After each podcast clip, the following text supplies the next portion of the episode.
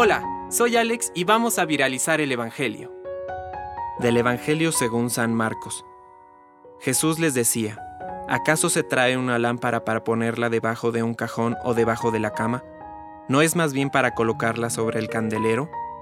Porque no hay nada oculto que no deba ser revelado, y nada secreto que no deba manifestarse.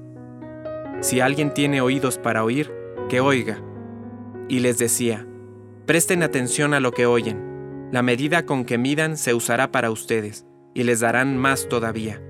Porque al que tiene, se le dará, pero al que no tiene, se le quitará aún lo que tiene. Palabra de Dios. Compártelo, viralicemos juntos el Evangelio. Permite que el Espíritu Santo encienda tu corazón.